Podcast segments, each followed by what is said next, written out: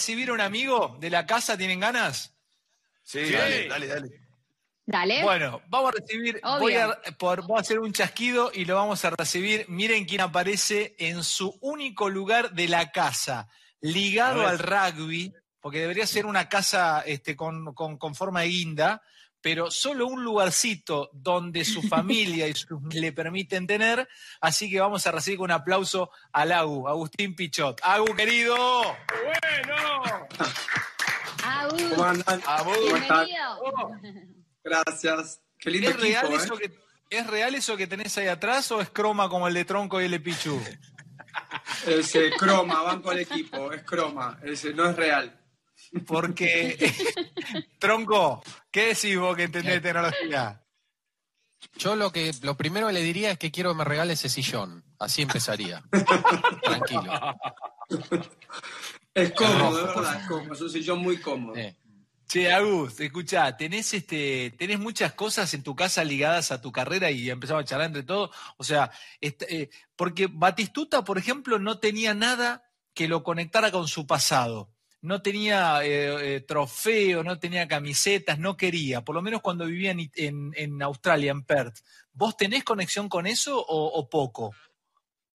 Mirá, la verdad que cuando, cuando jugaba, creo que le pasa a la mayoría de los deportistas, vas, vas recolect- recolectando cosas que, que por ahí te, te hacen, eh, te hacen eh, sentir bien en el momento, viviste algo que está buenísimo, cambiaste una camiseta con un amigo, y después cosas que te van haciendo llegar. Yo por ahí las, nunca no le, impor- no le daba importancia, por lo menos, y cosas que me iban haciendo llegar, las guardaba. Y un día eh, viste, entre que vivía en Europa, volvía, tenés mudanza, nunca te acomodás hasta que llegás a, tal vez una casa con más tiempo, que fue un poco, yo volví de Europa y, y fui de lugar en lugar hasta que, hasta que llegué acá a, a lo que es mi casa hoy, y es como que agarré un sector de la casa y dije, bueno, eh, voy a poner un poquito de nostalgia, y, y entre fotos y y cosas, eh, fui al famoso, viste, cuando vas al, al arcón de los recuerdos, que todos los tenemos de alguna forma u otra, y creo que esta cuarentena,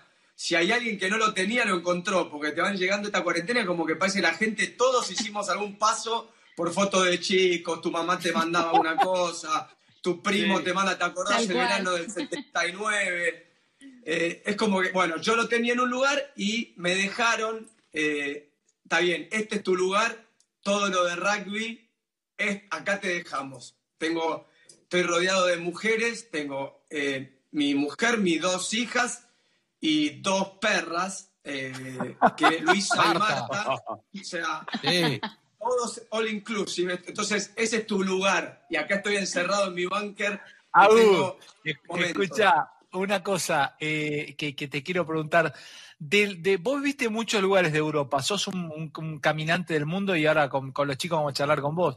Pero, ¿de qué lugar trajiste costumbres? Porque una cosa es objeto y otra cosa es costumbre. Viviste mucho tiempo en Inglaterra, en Richmond. ¿Qué tenés de, qué te trajiste de costumbre? No sé, no sé, no sé, puede ser horario de cena, horario de almuerzo, puntualidad, eh, este, dormir con la ventana abierta. ¿Qué costumbre tenés? puntualidad y acostumbrarme a la lluvia. Esas fueron las dos cosas que Inglaterra me dejó bien marcado. Eh, porque la música, las, digamos, ya la conocía de acá, que me gusta mucho el, el rock británico, eh, pero sobre todo algo que nunca pensé que llovía tanto en un lugar seguido, eh, en Inglaterra me lo, me lo llevé. Y la puntualidad me la hicieron en mi primer entrenamiento, llegué tarde, do- un minuto y no me lo olvidé nunca más. Nunca más llegué tarde a un entrenamiento jamás. Dale, mentira, no te perdonaron. ¿Me estás jodiendo? ¿Un minuto te rompieron las pelotas? No, eh, fue más, te digo que fue más, eh, hicieron pasar mucha vergüenza. Eh, yo tenía 21 años y estaba llegando temprano. Con el tráfico en Londres, uno se imagina que se puede acostumbrar Claro. y llegué un minuto tarde. Y me hicieron eh, lo, que le- lo que ellos decían, la, la- la corrida de la vergüenza. Me hicieron ir hasta un monumento que quedaba a, no sé, 15 kilómetros y todo el equipo esperando que empiece el entrenamiento cuando vos llegabas a hacer los 15 kilómetros. No, Entonces, no te lo creo. Todos Agus. No te lo- no te- fastidiosos. no te lo- creo. No te lo creo. Wow. No te lo creo. No, Horrible. Fui hasta el, hasta el monumento que al día de hoy Oh. cuando paso digo a mis hijas, le dije, ven ese monumento, bueno, papá por llegar tarde fue corriendo hasta allá y me había dicho el entrenador. es una gran enseñanza esta, pará. Los tipos en el equipo le llamaban el monumento de la vergüenza y para, para humillarte más, ¿te esperaron hasta que llegaras de ir y volver? Pero vale, te estoy hablando, es como que, vos llegues a Boca en el momento de, Maradona, Verón, el Kili, eh, Cani, y vengas vos con 21 años y todos te estén esperando para empezar el entrenamiento. de Argentina, aparte. Y yo, bueno, y todo el equipo esperándome que yo vaya hasta el monumento y vuelva. 15 kilómetros. ¿Sabes con los que corrí esos 15 kilómetros? Wow. Ya topé, fuiste en auto? ¿Fuiste en auto? ¿En auto? Sí. ¿En auto y volviste al monumento? No, fui picando como Satopec, ya te dije, eh, eh, parecía un keniata de, corriendo, ir corriendo y los tipos mientras tanto entrenaban o te estaban esperando parados. No, no, hasta que yo no volvía no, no empezaba el entrenamiento. Ah. Tronco, ¿qué haces si llegás y te dicen, pará, tronco, pará, llegás, a llegás al equipo, escuchá, tronquito, ¿eh? Llegás y, te dicen, mira, Figlolo, llegaste tarde un minuto, andate al Monumento de la Vergüenza, de San Justo tenés que irte corriendo hasta el obelisco y volver a San Justo por la General Paz, por colectora de General Paz, mira cómo se ríe Chechu, ¿qué haces, tronco? No, la pudro, la pudro al ¿Eh? instante, la pudro. ¿Por qué?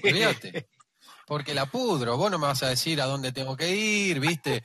Y me empiezo a poner así medio violentito y, uh. después se olvidan. Después se va, ya está. ¿Cómo vas ¿Qué enseñanza? ¿Qué enseñanza? Chechu, Pichu, métanse ustedes, ¿eh? No, eh, yo, me doy vuelta y me, voy. me encantaría... Ah. Dale, dale, dale, Chechu. Agus, eh, me imagino que después ellos te terminaron haciendo un monumento a vos porque fuiste el primer extranjero en ser capitán de ese club. Así que después de algún modo me imagino que te han devuelto la gentileza, ¿no? Con la capitanía sobre todo. Sí, fue, fue un club que a mí me enseñó muchísimo em, y sobre todo que, como, como contaba, eh, voy a un lugar, yo venía de jugar en los Pumas, de, de tal vez empezar mi carrera, tenía 21 años y, empezaba a aprender y, no me imaginaba que después de cómo empecé de ser tan joven, ese club me iba a dar una guía a un extranjero y, siendo chico también, al año y, un poco, el equipo me aceptaba como, como uno de sus líderes, lo cual para mí fue un orgullo bastante grande y una responsabilidad bastante grande también. Mm. Eh, Vikingo, ¿qué, te, identifica? Porque te estoy viendo que te identifica algo. Te veo emocionado, Vikingo. No, no, yo le quería decir a Agustín que justamente me, hizo acordar, porque yo sé que llueve mucho en Inglaterra. Yo tengo un primo que hace un montón que vive, vive ahí en zona 1, ¿viste? Eh, de Londres, en Islington. Entonces, ¿qué pasa? Una vez, dos por tres lo llamaba por teléfono y siempre estaba lloviendo. Entonces digo, loco, pero que siempre llueve, llueve mucho. Dice, mira, para que tengas una idea, mirá si estará lloviendo hoy que el perro, el perro en vez de ladrar está haciendo gárgara, me dice. Dale. no, Ahora, ese, vikingo, no te salió uruguayo, te salió porteño de Pompeya, ¿eh? Más o menos, sí, me estoy aporteñando, me parece también. Muy porteño tengo un lío, porque aparte, viste, yo, yo, yo vengo también un poco de, de, la zona nórdica, viste, tengo mis antepasados son este, dinamarqueses. Es más, yo cuando vos estabas charlando de eso, de, de las cosas que tenés, de los recuerdos, yo en mi cuarto, lo único que tenía vos, increíble, tenía un póster de Brian Laudrup cuando había ganado la Eurocopa con Dinamarca. Sí. Pero se me despegó y se me cayó un ídolo. No. ¿Cómo le gustan esos chistes fáciles, Chechu? Eh? Lo entendemos. Vela, querido. quiero saber si alguna vez quiero saber si alguna vez Agustín sufrió ser extranjero, argentino y, la capitanía. No sé si tuvo alguna vez conflicto con algún compañero, si, si, hubo, si hubo algún hecho puntual que hubo diferencias.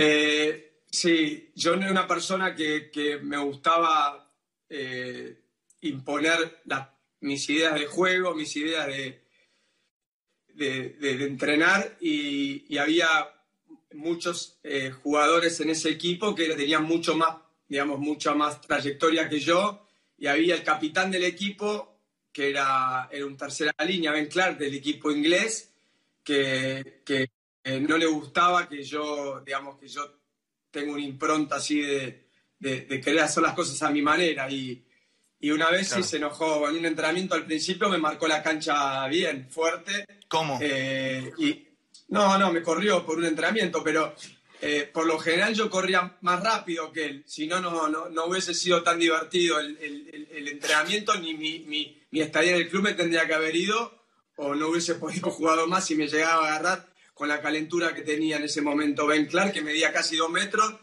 y si se llegaba a enojar y me agarraba, yo iba a tener un problema gigante. Pero ¿por qué se enojó tanto siempre quise, siempre quise preguntarte, y, te vamos a dedicar la primera pasada con el vikingo uruguayo. Siempre tuve una duda sobre tus arengas. Eh, eh, son, ¿Son basadas en literatura? ¿Las preparabas? Leías, sos una persona muy leída, las construías desde, o tal vez te analizabas y con, con, con, con lo que traías de tus, eh, de tu análisis este, podías construir alguna idea, eh, sacabas frases de grandes líderes, o era lo que salía en el momento y era un poco payarla, eh, este, sacarla de adentro, porque fueron heroicas, loco, las, las arengas que te escuchábamos. Y también la pregunta es si vos en algún punto arengabas a tus compañeros y también había un mensaje para la sociedad, porque la gente escuchaba tanto tu arenga como el partido en sí cuando, cuando, cuando empezaban a jugar los Pumas.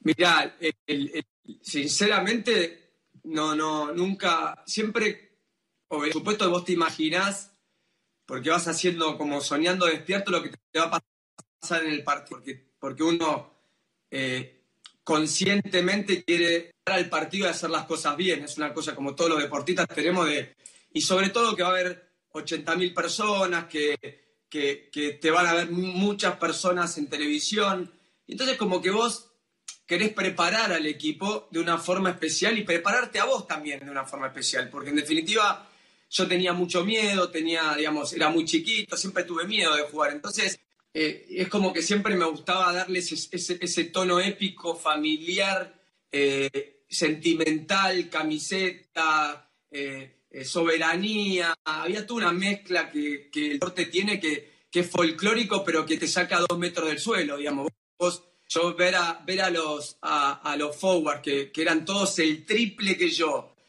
que, lloren, que, que, saquen una, todo una, algo eh, extra en un vestuario y que tengas con vos en lo que es la arena, a mí me, me, parecía algo increíble, pero yo pensaba decirles una cosa y después decía otra cosa totalmente distinta, algo rarísimo. Es como que en ese momento los veía en las caras, veía que se iban transformando veía que el equipo, yo me iba transformando y como que me salía otra cosa totalmente distinta. Entonces, de golpe yo después, uno no, yo, no sabes si te están filmando, si hay televisión, llega un momento, viste, es como que pasás, no te, es como que no te importa, no, no, vos estás hablándole a, los que son tus soldados, tus guerreros para ir a pelear. Y, eso eh, es una emoción, eso lo, vos me preguntás qué es lo que más extrañas, eso es lo que más extraño, porque es una adrenalina única en un vestuario místico estamos tocando los dos extremos, eh, Vela, Chechu, eh, eh, Viking uruguayo. les quiero contar a la audiencia también que Tronco es mi familia, no es mi amigo, es mi familia, y nunca pude lograr una motivación en nada con él al lado. He hecho programas de radio, he ido a Martín Fierro, y ahora no sé si es el momento, porque tampoco te voy a pedir una arenga, pero nunca entendí por qué siempre, siempre tiraste para atrás. Porque tenés a un tipo como, como Pichot que eh, estuvo a punto por, por cositas de la vida de manejar el rugby mundial, porque es, un, porque es una persona política, ganadora, inteligente, perceptiva, y vos, Tronco, todo lo contrario. Siempre nos tiraste para abajo. ¿Pero por qué? ¿Por qué arengaste grupo? Lo que pasa? ¿Por qué en Radio La Red nunca arengaste grupo? ¿Por qué? Perdóname, cada vez que venía alguno nos tirabas para atrás. ¿Por qué? Yo te cuento, porque mis arengas son realistas. Si yo fuera Pichot y tengo que arengar a los Pumas contra los All Black, le diría, muchacho, tratemos que no nos metan 240. vamos tranquilo. Pará, pará, pará. Pará, pará, tronco. Pará, pará. Tronco. ¿Qué? Tronco, pará. ¿Qué? le dirías vos si vos fueses Pichot contra los All Blacks? A los Pumas, los Fobas, los gordos te están mirando que salen, que se le cae baba blanco por acá y quieren, un, quieren una tibia de un All Black. Te quieren ser una tibia. ¿Vos qué le dirías? Le digo, muchacho, vamos a hablar bajito, porque se llega a enojar ese de cuatro metros, lo vi haciendo el jaca, se pegaba así, parecía King Kong arriba del Empire State, tratemos no nos hagan 200, quedémonos todo atrás, vos, a mí la pelota no me la den, no quiero saber nada, tirala mal costado, ¿quién es el más grande? Este, tres metros, llevala vos, va tranquilo, seamos realistas. Y listo. ¡Cagón! ¡Qué cagón! Sí, ¡Qué cagón! Sí, ¡Qué cagón! Sí, papá. Yo así, tranquilo, no, no, no, ¿qué voy a arengar? Olvídate, yo me escapo. Agu, ¿te das cuenta por qué? ¿Por qué vos sos pichote y por qué te tronco? Ahora no entiendo cómo lo quiere tanto Tabanera este. No, no lo entiendo.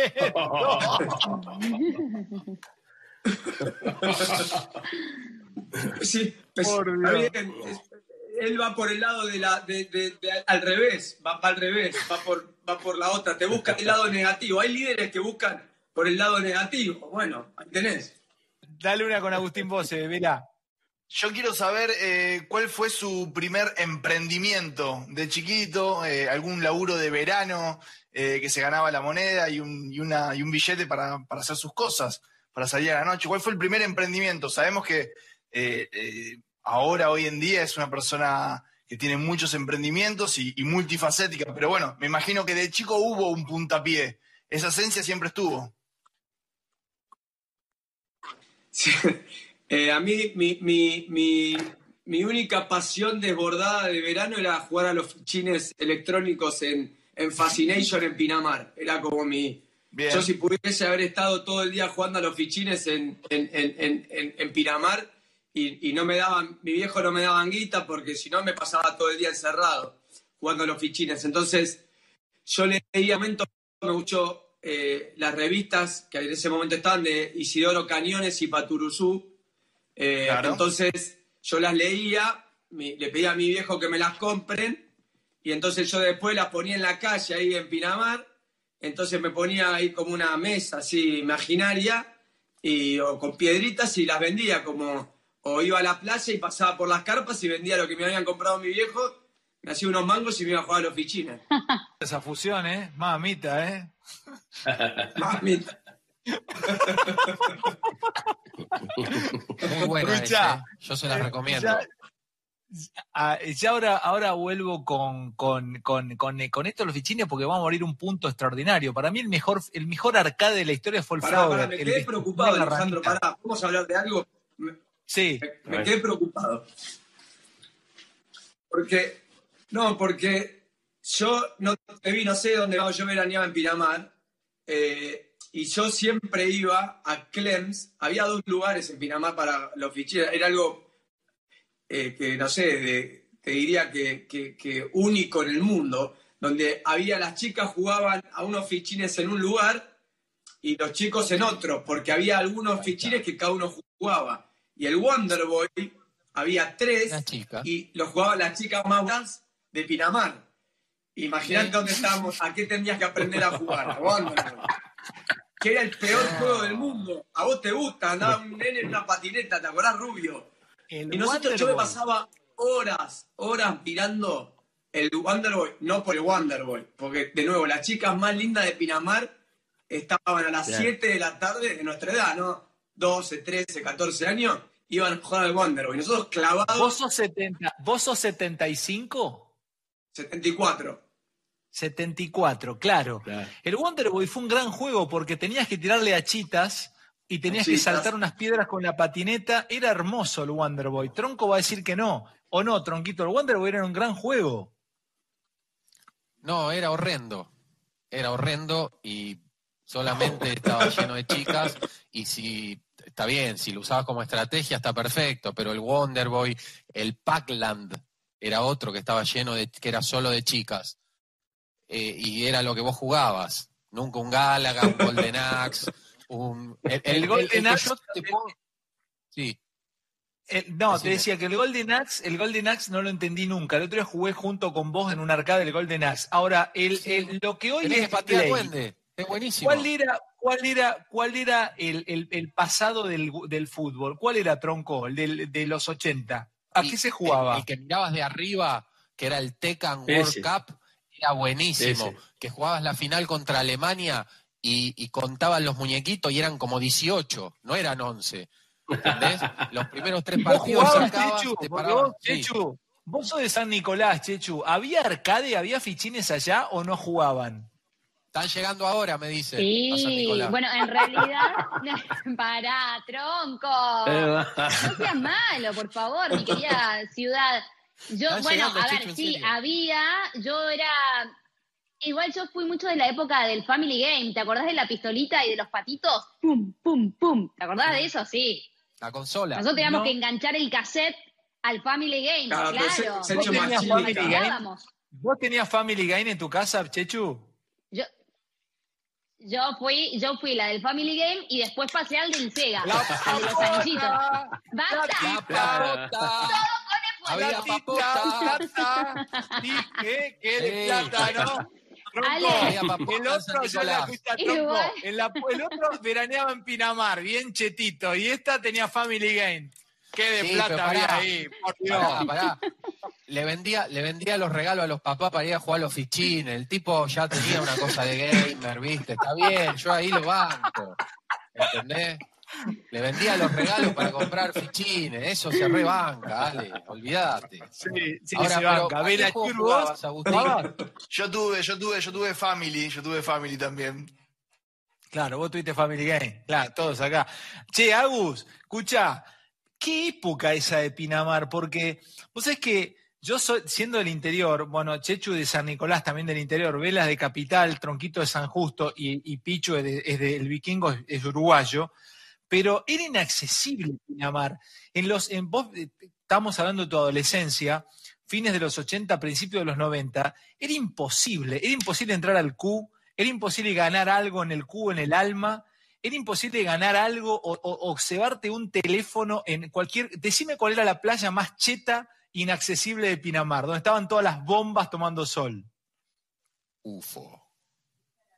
Y tenía CR que era imposible, hasta tenía pileta, que para nosotros era una novedad única.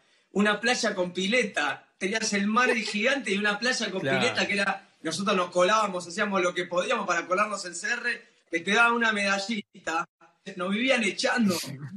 Así que, esa era nuestra conquista del verano, es meterte en la pileta de CR, eh, que era el último balneario de Pinamar.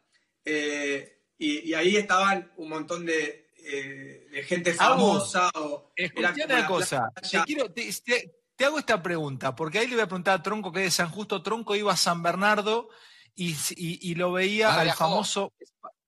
voy iba a Mar San Bernardo también, ¿eh? Claro, San, Bernardo tuvo, San Bernardo tuvo el mejor Spider-Man del trencito de la alegría de la historia. Ustedes lo conocen. Sí. Mirá. Sí, sí. Se colgaba de todos lados, era un fenómeno. Sí, sí, arriba del techo, se caía. A veces estaba medio mamado. Era un crack. ¿Vos eras de Mar de Ajó, tronco? Sí, yo iba a Mar de Ajó y a la noche iba a bailar a San Bernardo, pero iba a Mar de Ajó porque no había papota. ¿A qué boliches? Había barato, claro. Papota Tronco le llamaba Papota la guita, pobre, estaba, era secón. ¿Qué hacías de, no, si entendió. ¿a, qué boliche, ¿A qué boliche ibas? En San Bernardo en esa época había uno que se llamaba The Voz, otro que se llamaba Área 51, otro que se llamaba eh, Soviet, y había uno al fondo que era miedo total, que tenía una cosa media egipcia, que ahí ya no sabía si salía miedo. Ese era miedo. Miedo. Sí, ese era jodido. Pero bueno, iba ahí. ¿Cómo? Sí, Chechu. Que en Pinamar había un barcito, no sé si sigue estando, Au, capaz que me, que me podés ayudar a recordar. Rugbier era que se llamaba, que era un barcito donde siempre se llenaba de rugby, había una esquinita. Eh, estoy confundida. Ah, no, no, no, pero creo que se llamaba Rugbier en un momento. ¿Puede ser?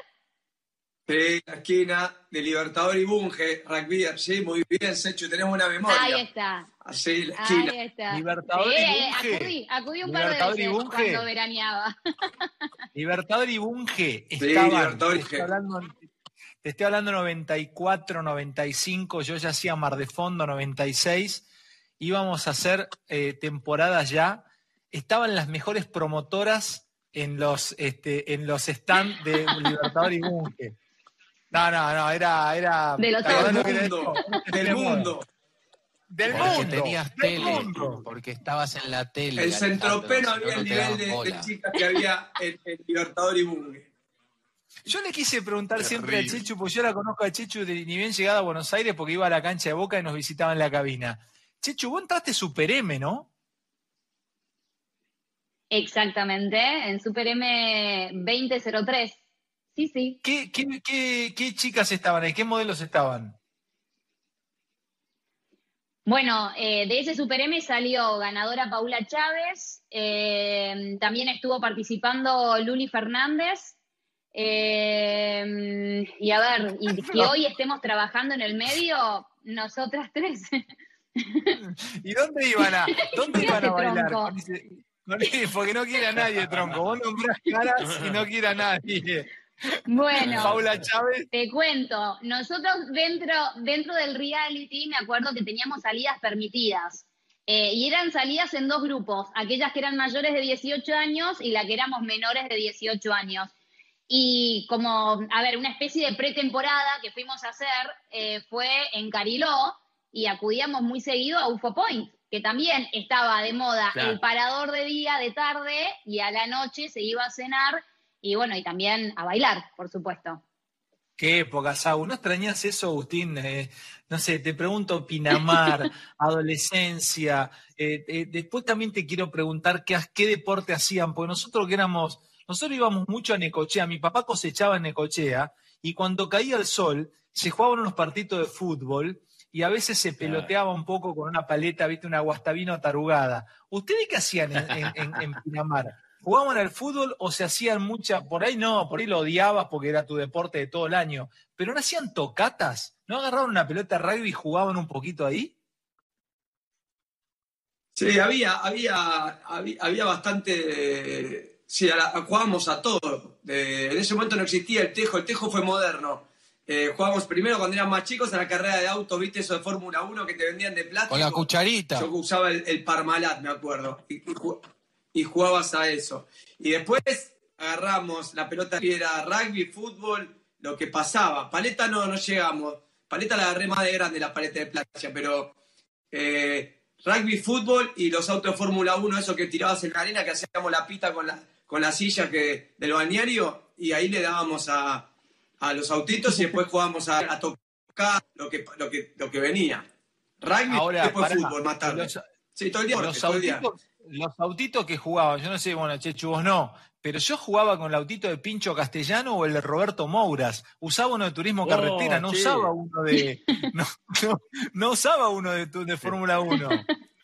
Pero por eso perdía Moura, siempre, ¿eh? porque eran más pesados eso. Está bien. Vos tenías que jugar con lo de Fórmula 1, le ponías una cucharita, una cuchara de sopa adelante, que lo usabas para doblar en la arena, ¿entendés? Una cuchara de sopa al revés, ibas tirando y algunos le ponían masilla atrás, Ah, ponías masilla Bien. atrás al autito y podías manejarlo mejor. Cada tanto caía un gringo del interior, rubiecito, que venía con un auto del TC, decía, eh, puedo jugar, y es como vos, y perdía, porque era más pesado, ¿entendés?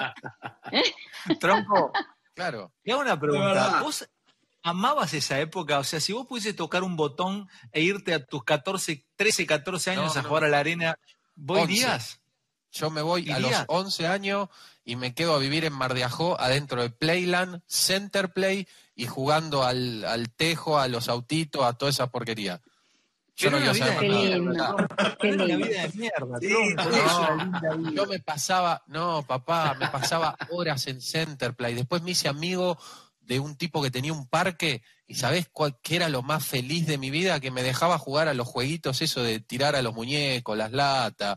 Sin pagar y para mí era todo. Tronquito, ¿qué infancia del orto tuviste? La pasaste muy mal. Qué lindo. Pero pará, pará, vos jugabas con una rueda de cosechadora. Vos te hiciste un arma con un bife de angosto para jugar a los Cowboys. ¿Qué me decís? Sí, yo le conté, le voy a contar a Agustín, a los Agustines, a Chechu y a Pichu, que en mi casa, en mi casa no andaban muy bien las cosas y mi viejo veía muchas películas de cowboy y se había, había llegado a Canal 13 de Santa Fe Bonanza.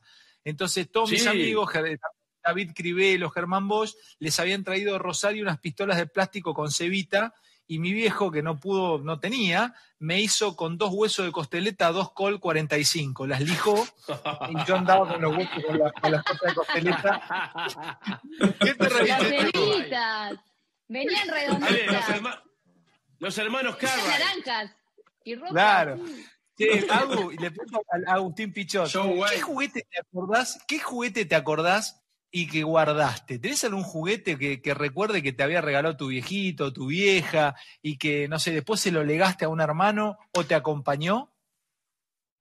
Eh, juguete no, sé que no, no me guardé, juguete no me guardé de chico, no porque creo que hemos destruido todo lo que pasó cerca nuestro no quedó nada. Eh, los juguetes que pasaban no quedaba nada. Eh, era, éramos tres varones y una mujer, y, con los tres varones no quedaba nada, nada. Si era algo más o menos que tenía forma, eh, volaba por el aire, no, no, no éramos útiles con juguetes, no es que podía sobrevivir más generaciones. Sobrevivía con suerte dos o tres semanas, de ahí quedaban, no era para, para seguir. No, no, no, nada seguía más de dos semanas, tres semana. ¿Y cómo te manejas con los juguetes con tus hijitas? Porque, eh, por ejemplo, bueno, yo no sé si habían nacido, creo que no, cuando vos jugabas en Inglaterra, pero Inglaterra tiene una gran industria de juguetes, sobre todo soldaditos de plomo. Todos mis soldaditos de plomo los compré en Londres y tiene una juguetería extraordinaria, porque la época victoriana eh, dio nacimiento a la industria del juguete. Las primeras jugueterías fueron en Inglaterra del mil, fines del 1800. Este, ¿Compraste juguetes allá? Sí, muñequitos bueno, unos Playmobil, pero diferentes. Eh, Playmobil, de nuevo, en mi época no me quedaban ninguno, pero me fascinaban. Eh, y los muñequitos de He-Man en ese momento eran con mis juguetes fetiche, pero con uno no luchábamos entre tres.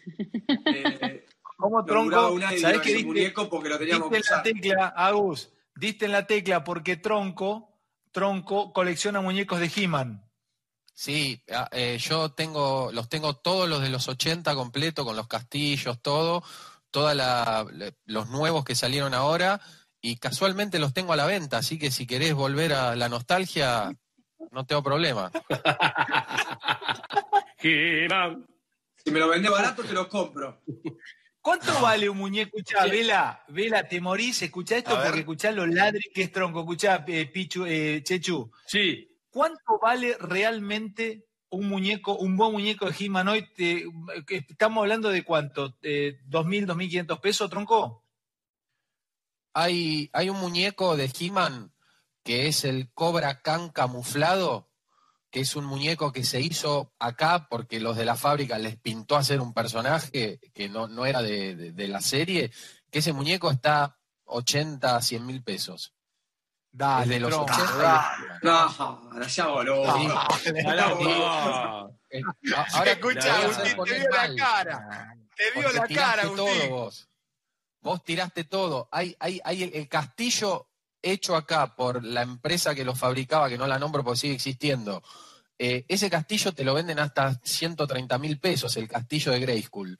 130 mil pesos. encontrar un tipo que paga 130 mil pesos por el castillo de Grayskull y hago a patadas en el culo acá a La Plata lo llevo. Yo, Ale, yo vendí un Merman, un Merman que era el malo de He-Man. Eh, porque acá buscan, viste, errores de fábrica, ediciones especiales, por ahí tiene el músculo derecho más chico. Un Merman, un muñequito así, de 1980 lo vendí 45 mil pesos en una feria. Pero vos ganás más, plata, vos ganás más plata con ah, eso que, con, que, ni ah. Pero si yo te conté que me, yo, me, la beca que me gané en Estados Unidos me la pagué un año vendiendo muñecos. Un año vendiendo muñecos me, me pagué la beca. Thundercats. ¿No son de esa época también, los Thundercats? Sí, tengo a la venta también, tengo a Leono. Eso me recuerdo. Sí, los Thundercats andaban muy derechos también, León, pero sí, andaba muy derecho, sí. Vale. Los hacía play, sí. Sí, Pichu. ¿Puedo contar una, una anécdota que tengo de un juguete que yo deseaba mucho lo que me pasó? Te lo juro que es verdad. Eh, yo soy de, final, final de los 60, en, los 70, bueno, para nosotros eh, todo, todo el juguete, lo todo, era la pelota, la pelota de fútbol, ¿entendés? La pelota de fútbol era todo, pero generalmente te la dejaban en Navidad o te la dejaban en los Reyes Magos. A mí me venían dejando esas pelotitas, pobre, porque mi viejo no podía, entonces, de, de goma o esa, en aquellos tiempos se llamaba dos aros, tres aros, cinco aros la, profesional. Y nunca tuve esa pelota así grande. Un día los Reyes Magos me dejan la pelota cinco aros, la pelota profesional. Imagínate, yo me levanto con la pelota así, los Reyes, lo primero que hago, voy a la vereda, le digo a mi vecino, le digo, mirá, loco, la pelota que me trajeron los Reyes, las cinco aros, mirá. Le pego un boleo para dársela, para que la vea. Le pego un voleo, la pelota, te lo juro por, por, mis hijos. Eh, la pelota va picando así, pica, pica, pica, se mete en la boca de tormenta y se va. o sea que me duró tres, tres, minutos, me duró tronco, es muy perdedor este tronco. Es para vos, tronco. Muy perdedor, tronco. Pobre. Agus, te quiero, te quiero aprovechar la, nos quedan unos minutitos, porque también hay una cosa muy maravillosa en vos que es que realmente te reconvertiste en tu vida, loco, y, apostaste a una empresa. Eh, ¿eso, ¿Eso fue casualidad o lo habías pensado? ¿Habías diseñado eh, llevar adelante una, empresa como la que tenés, que es Pexa, tenés muchos empleados? Digo, ¿cómo, cómo, cómo, cómo se te dio eso? No, primero curiosidad, primero no sabía qué hacer, terminé de jugar y no sabía qué hacer, lo cual le pasa a muchos deportistas, no sabes qué hacer y, toda tu vida te a jugar, lo cual no, tenés una hoja en blanco adelante y, no sabes para dónde agarrar. Tuve la de, de tener un gran amigo que lo conocés, Guillermo, que, me dijo, eh, tenés que aprender, eh, si querés lo que hagas, tenés que aprender a hacerlo bien y éramos amigos de mucho tiempo y le dije, bueno, pero yo sé jugar, no quiero entrenar, no me veo para ese lado. Eh, y me dice, mira, tengo un proyecto de una radio. Mira, yo de radio con Quique saco en ese momento. Digo, yo de radio no sé nada. Y el crack de Quique, que le mando un abrazo, que bueno, estaba pobre con, con coronavirus, pero eh, me, me, ayudó a entender lo que era poner el, el, oficio de la radio, la me ayudó Quique, que es una muchos años de trayectoria. Y nada, me fui animando, me fui animando a aprender, aprendí de a poquito, hicimos pura química eh, con, con Carlos eh, eh Sepiurca, Carlos Guido, Pablo Mamone, y me fui animando y así eh, fuimos armando. Es difícil lo que es la, producción, a veces es difícil, a veces te dan las cosas, a veces no.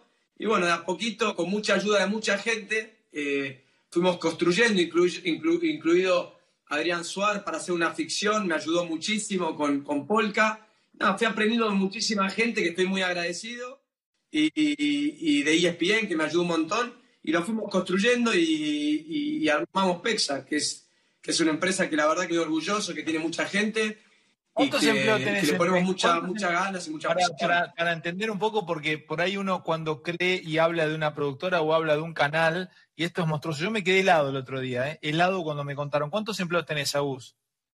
Y son más o menos, después empezamos con Tess y después Diego Lerner me, ayudó con la ficción y con, con Adrián Suárez que me ayudaron también. Y seremos más o menos y pico.